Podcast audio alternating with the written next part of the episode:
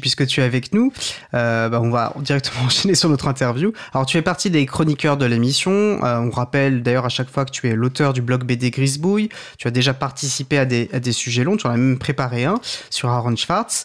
Euh, sans doute que les personnes qui nous écoutent te connaissent donc maintenant assez bien, mais peut-être que ça vaut quand même le coup euh, que tu prennes la peine de te présenter et notamment que tu nous dises peut-être le, le, choix professionnel que tu as fait maintenant il y a un peu plus d'un an.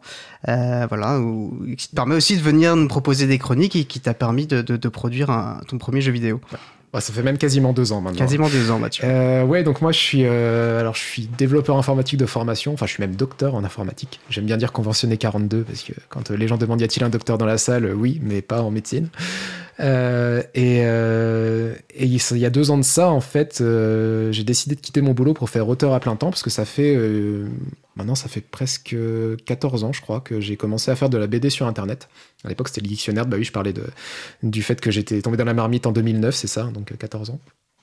Et ouais, ah, c'était après le, le, Covid en fait, où bah, comme un peu tous les gens comme moi qui avaient un boulot en télétravail et relativement bien payé, puisque moi j'étais ingénieur en informatique, j'avais mis pas mal de sous de côté et je me suis rendu compte que j'aimais bien euh, ne plus euh, me, faire une heure de bouchon tous les matins et tous les soirs. Et, que finalement, euh, ben ouais, ce, mode de travail me plaisait bien. Et comme j'avais pas mal d'épargne. Je me suis dit, bon, bah voilà, si c'est peut-être le meilleur moment pour tester ça. Euh, comme ça, je sais que j'ai un filet de sécurité et que si jamais ça marche pas, parce que auteur, c'est sympa, mais c'est très dur de dégager un revenu avec. Je me suis dit, bon, je, je prends pas trop de risques. Euh, et euh, ce projet, donc Superflu Returns, donc qui est euh, un jeu vidéo, c'est un peu la c'est ce que je disais dans l'article que j'ai publié hier pour, pour présenter le jeu. C'est la première fois en fait que je mets vraiment toutes mes compétences au, au service d'un unique projet. Puisque c'est euh, il y a une grosse part de programmation il y a beaucoup d'écriture parce que c'est un jeu vidéo d'aventure donc avec beaucoup de dialogue tout ça. Euh, j'ai fait tous les graphismes aussi j'ai aussi fait la musique parce que je fais de la musique. Et voilà. Et le, fait d'avoir tout fait comme ça alors c'était fatigant, mais c'est aussi extrêmement satisfaisant quoi. Entendu. Donc là, je pense que tu as déjà dressé un, un, beau portrait général de ce qu'est Superflu Returns. Bon, la première question, et je pense que je suis pas le seul à me la poser, c'est euh, comment est-ce que ça se prononce? Est-ce qu'il faut probablement prendre son, son, bon gros accent français, Superflu ouais. Returns?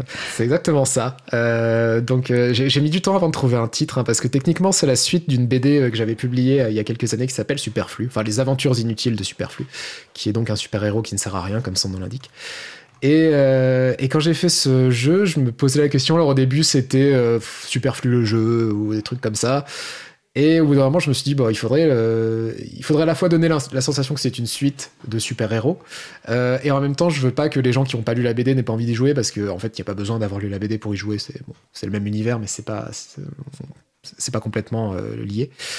Euh, et c'est vrai que du coup, t'as pas mal de films comme ça. Le premier qui me vient à l'esprit, c'est Batman Returns, qui en français a été traduit par Batman le défi. Parce que bon, on aime bien les. On aime bien traduire différemment. Ouais, voilà. Euh, et je me suis dit, ouais, bah du coup, Superflu Returns, mais en le prononçant vraiment à la française, c'est-à-dire allons-y complètement, et je l'ai écrit du coup en phonétique, hein, donc, parce que là on est à la radio, mais ça s'écrit R-I-T-E-U-R-N-Z, donc Returns, vraiment. Euh, et j'en ai fait une version anglaise euh, pour laquelle, du coup, je l'ai appelé donc Superfluous, parce que la traduction de Superflu existe en anglais et c'est Superfluous, donc c'est pratique parce que ça fait aussi nom de super-héros. Et j'ai juste mis Returns avec un Z à la fin. Je me suis dit, voilà, on garde l'aspect un peu, euh, un peu idiot quoi, du, personnage avec cette façon de prononcer. Bon, sauf que cette fois, c'est le mot anglais, quoi, Return. Donc tu as commencé. À... Alors il est sorti le 12 mai, on peut peut-être déjà. 15, le 15, le 15 mai, d'accord, ok. Dans le 12 mai, c'est un autre jeu effectivement ouais. qui est sorti. euh... Zelda, voilà, pour, pour le nommer, euh, sur lequel je n'ai personnellement pas encore passé plusieurs heures, mais je pense que ça viendra plus tard dans l'année. Euh, donc tu as dit que c'était un, un, jeu d'aventure.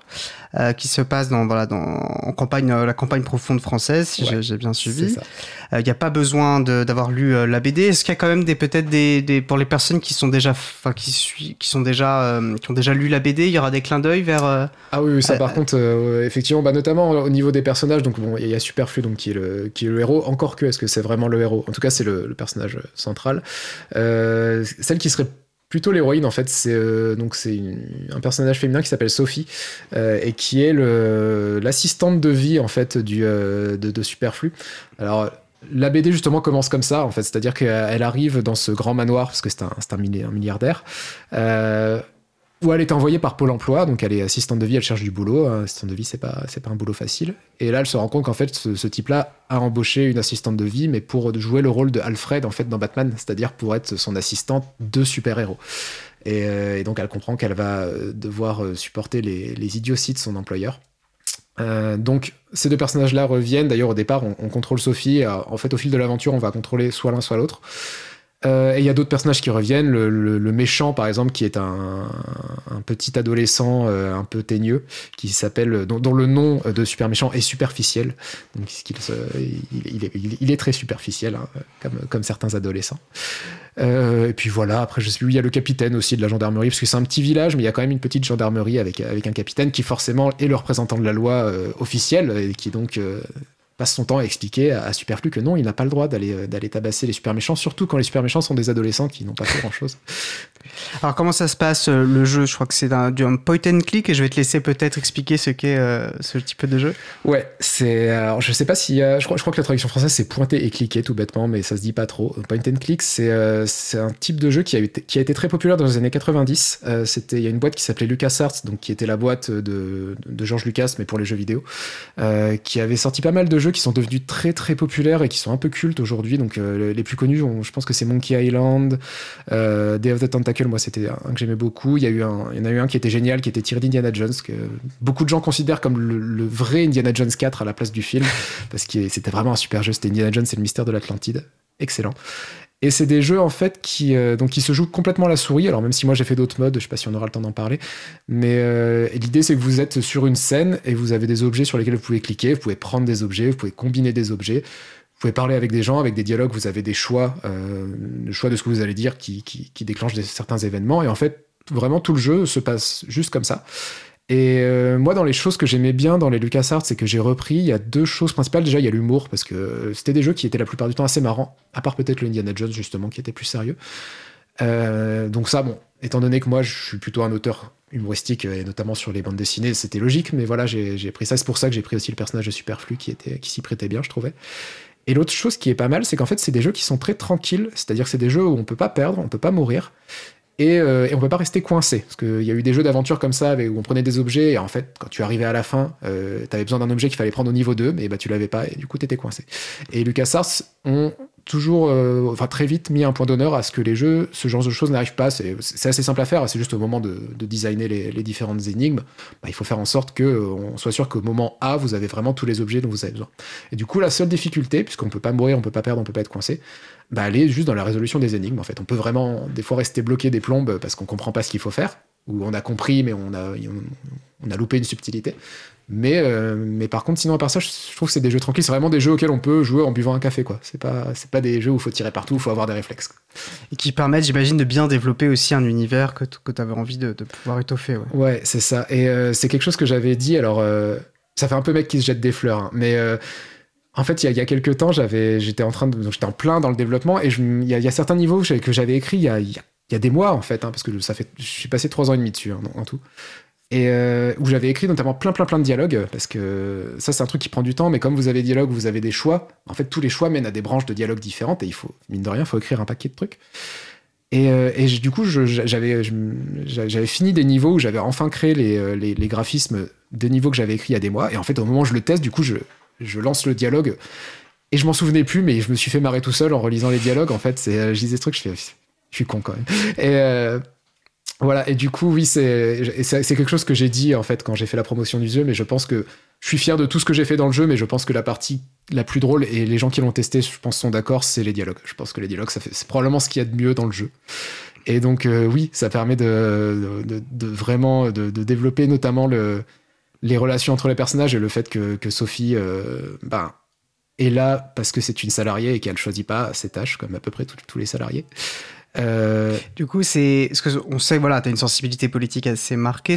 Elle se ressent dans, dans, le jeu pour toi? Est-ce que tu as voulu qu'il y ait cette euh, un petit peu. Alors c'est marrant parce que Superflu, c'était pas forcément la partie la plus politique dans ce que je faisais, parce que c'était vraiment l'humour absurde du super-héros, mais le fait qu'il soit milliardaire et qu'il emploie sa fortune à faire des bêtises comme ça, oh, forcément, il y a un moment où, tu es obligé de politiser un peu le truc. Donc oui, il y a des, euh, il y a ce que j'appellerais euh, l'humour de gauche, c'est-à-dire que celui qui est toujours le dindon de la force, c'est toujours lui, c'est toujours le riche. et on lui rappelle assez régulièrement qu'il a vraiment rien d'autre à foutre de son pognon et que et que bah, qu'il est vraiment inutile comme son nom l'indique quoi. Alors tu as dit, hein, tu me l'as dit, tu as fait le dessin, la musique, c'est toi qui as développé le code, ainsi de suite. Euh, quel était, c'était quoi pour toi le plus grand défi dans tout ce travail de conception? Alors, euh, ça peut être un truc très précis hein, sur un truc que tu as. Alors en fait, euh, bah, déjà de faire un, au, niveau du code, en fait, c'était de, faire un logiciel aussi abouti euh, qui fonctionne bien, sans bug, tout ça, parce que moi j'étais développeur professionnel, donc je bossais sur des logiciels professionnels, mais moi je bossais sur des morceaux, quoi. Hein, quand on a un gros logiciel, on a beaucoup de monde qui, qui bosse dessus. Faire quelque chose en entier comme ça, c'était un peu un défi. Après, ce qui m'a pris finalement le plus de temps, je pense que c'est les graphismes et notamment les animations. Euh, parce que les animations, je les fais à la main, un peu à l'ancienne en fait, même si euh, je fais des copier-coller, il y a des choses qui bougent, voilà, on, a quand même des bons outils pour faire ça. Mais c'est vrai que je les fais, euh, voilà, c'est du 12 images par seconde comme les, comme les Looney Tunes. Hein, et, ça, c'est pas tant que c'était dur, mais c'était long. Et avait, même si, le, jeu est pas si long finalement, il se finit en, entre 4 et 6 heures selon les gens qui l'ont bêta testé. Mais, voilà, des fois, je, je me souviens un moment, j'avais passé comme ça 4 heures comme ça toute une après-midi sur, une animation et à la fin je fais ah elle est super jolie mon animation je la joue et elle faisait 5 secondes quoi et ouais c'est ça c'est un petit peu euh, c'est pas frustrant parce qu'à la fin moi j'étais super fier du résultat mais c'est long C'est pour ça qu'en général, les gens ne font pas des jeux vidéo tout seuls, tout seuls, mais voilà, c'est grandes équipes. Alors, le, temps avance, mais il y a quand même aussi une question importante. Tu, publies beaucoup de créations euh, sous licence libre.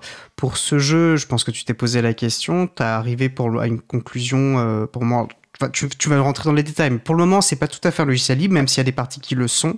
Et je crois que tu as l'intention, euh, dans un temps plus tard, de, le rendre libre. Est-ce que tu peux nous expliquer un petit peu euh Ouais, alors au départ, je, comptais en faire un logiciel libre. Euh, en fait, c'est vrai que tout ce que je publie depuis que je suis sur Internet est sous licence libre. Il n'y a vraiment pas d'exception.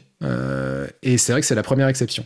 En fait, honnêtement, ça c'est venu d'une peur, on va dire, c'est que bah, je disais tout à l'heure que voilà, j'étais devenu auteur à 100% en essayant d'en dégager un revenu.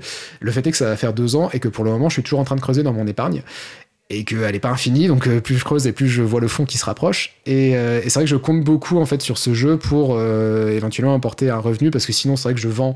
Bon, j'ai du financement participatif qui me rapporte un petit peu, ça c'est pas mal. Et sinon le seul truc que je vends vraiment c'est des bouquins, mais les bouquins ça se vend finalement assez peu. Et euh, je me suis dit qu'un jeu vidéo, ça pouvait peut-être se vendre plus facilement. Euh, et il y avait ce truc de se dire, ouais, mais du coup, si le jeu vidéo est sous licence libre, même si moi, j'en fournis pas euh, d'exécutables compilés, parce que au départ, je m'étais dit ça, au pire, je donne les sources, mais je le compile pas. Bon, il suffit qu'il y ait quelqu'un qui le compile et qui le mette en ligne, et le jeu est disponible gratuitement pour tout le monde. Et j'avais vraiment peur, en fait, de cet effet où, ben, finalement, la plupart des gens, d'autant plus les gens qui me connaissent, sont la plupart du temps des gens du logiciel libre et du coup connaissent euh, ce, genre de mécanisme de licence libre. En a pas mal qui savent compiler. Je me dis, bon, bah, il y en aura beaucoup en fait qui vont juste pas l'acheter et qui vont, euh, qui vont juste profiter de la version libre qui sera gratuite. Et c'est vrai que c'est un peu cette peur qui m'a poussé à me dire non, bon, en fait, du coup, je vais, les données pour le moment seront pas libres. Alors, le, moteur est toujours libre, c'est-à-dire que si vous achetez le jeu, vous avez les données, vous pouvez recompiler le jeu, vérifier que je mine pas de bitcoin sur votre ordi avec le code source. Mais les données, c'est vrai qu'elles sont pas disponibles librement. Euh, voilà, c'est une entorse. Du coup, je me suis dit, bon, elles seront euh, libérées sous licence libre plus tard. Donc, alors j'ai pas donné de date, mais raisonnablement, je pense que ce sera à la fin de l'année. Euh, fin de l'année 2023. Donc, euh, je, je, pense, honnêtement, c'est pas arrêté, mais je pense que ce sera mon cadeau de Noël. Euh, et voilà, avec la, réflexion qui est soit le jeu a bien marché, et dans ce cas-là, bon, bah, je peux libérer les données, soit il a pas marché, et dans ce cas-là, de toute façon, je pourrais plus compter dessus pour. Enfin, faudra que je trouve une autre source de revenus qu'être auteur, donc la, question se posera différemment. Donc voilà. Donc si, on peut aussi appeler déjà pour les personnes qui te suivent, qui écoutent tes chroniques, qui vont lire ton blog BD, c'est aussi une manière de te soutenir que d'aller euh, acheter ce jeu. Bien sûr. Euh, où est-ce qu'on peut l'acheter et sur quelle plateforme est-ce qu'on peut y jouer? Alors on peut l'acheter sur, pour le moment sur Steam et sur euh, itch.io. Donc Steam, c'est un peu le géant du, marché, donc c'est la plupart des, des, gamers, on va dire, se trouvent sur ce site. Euh, et Itch, c'est un site qui est un peu moins connu et qui est un peu plus, un peu plus dédié aux jeux vidéo indépendants.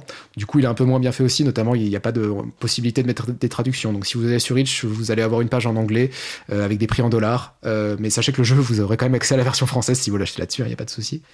Euh, plus tard, il sera sur Google Play. Là, pour le moment, il est en cours de, validation par Google. Alors oui, je sais, ça me fait un peu mal de me dire que je vais chez Google. Voilà. Mais c'est pour pouvoir distribuer une version Android un peu plus facilement. Et donc, ce qui m'amène du coup à la suite de la réponse. Donc, en termes de plateforme, évidemment, il est sur Linux parce que moi, j'ai développé là-dessus. Donc, je pense que c'est un des rares jeux dont la première version était sur Linux. après Windows et Mac. Android. Sachant que si vous l'achetez sur Itch.io, vous avez quand même accès à la version Android, ce qui peut être sympa si vous voulez ne pas passer par Google Play. C'est juste que là, il faudra l'installer euh, séparément. Donc vous aurez le, warning de Google. Attention, c'est dangereux d'installer des applications non vérifiées. Mais voilà, vous pouvez. Et euh, voilà, alors théoriquement, je devrais pouvoir en faire une version iPhone, mais j'avoue que je me suis pas, pas penché dessus. Normalement, ça doit pas être très différent d'une version Mac. Et idéalement, j'aimerais bien faire une version pour la Nintendo Switch. Parce que je sais que la SDL, qui est la bibliothèque libre que j'ai utilisée pour faire euh, ça, est porté sur Switch, donc c'est possible. Euh, par contre, Nintendo, en termes de fermeture, c'est pire que Apple. Hein. C'est-à-dire que eux, il faut faire un dossier euh, en, expliquant est-ce que j'en ai déjà vendu, est-ce que je suis. Enfin, ils, veulent être sûrs qu'en gros, votre jeu il serve à quelque chose avant de le mettre sur leur store et avant de vous donner accès au kit de développement. Donc, je vais attendre un peu. Mais si le jeu se vend pas mal, je pense que je ferai un dossier Nintendo pour essayer de le mettre sur Switch. J'ai fait un mode manette qui marche plutôt pas mal, donc voilà. Entendu. Dernière peut-être question qui est très rapide. C'est pour, pour tout, on peut y jouer à partir de quel âge? Par rapport à l'humour, on sait que peut-être qu'il peut être plus ou moins adapté à certaines catégories d'âge. Ouais, c'est ça. Moi, je l'ai présenté dans un festival et il y avait un petit gamin qui jouait. Et bon, je pense qu'il aimait bien parce que les graphismes sont assez enfantins, donc c'est vrai que c'est mignon tout ça. C'est vrai qu'en termes d'humour, je dirais qu'il faudrait au moins des ados, quoi. Je pense qu'à partir de 14 ans, voilà, quelque chose comme ça. Il n'y a rien de choquant, mais il y a un peu de grossièreté, très peu, hein, c'est pas non plus un truc euh, hyper vulgaire, mais c'est vrai qu'il y a de l'humour sur, euh, voilà, il y a une, cliente alcoolique dans un bar PMU, bon, c'est pas des trucs que je mettrais forcément aux petits enfants. Quoi. Bah, merci beaucoup. Moi, je te souhaite le meilleur pour, euh, pour ton jeu. Félicitations, parce qu'on imagine la, montagne que ça a dû être. et vraiment, tu dois être fier. Donc, toutes mes félicitations. Bah, merci.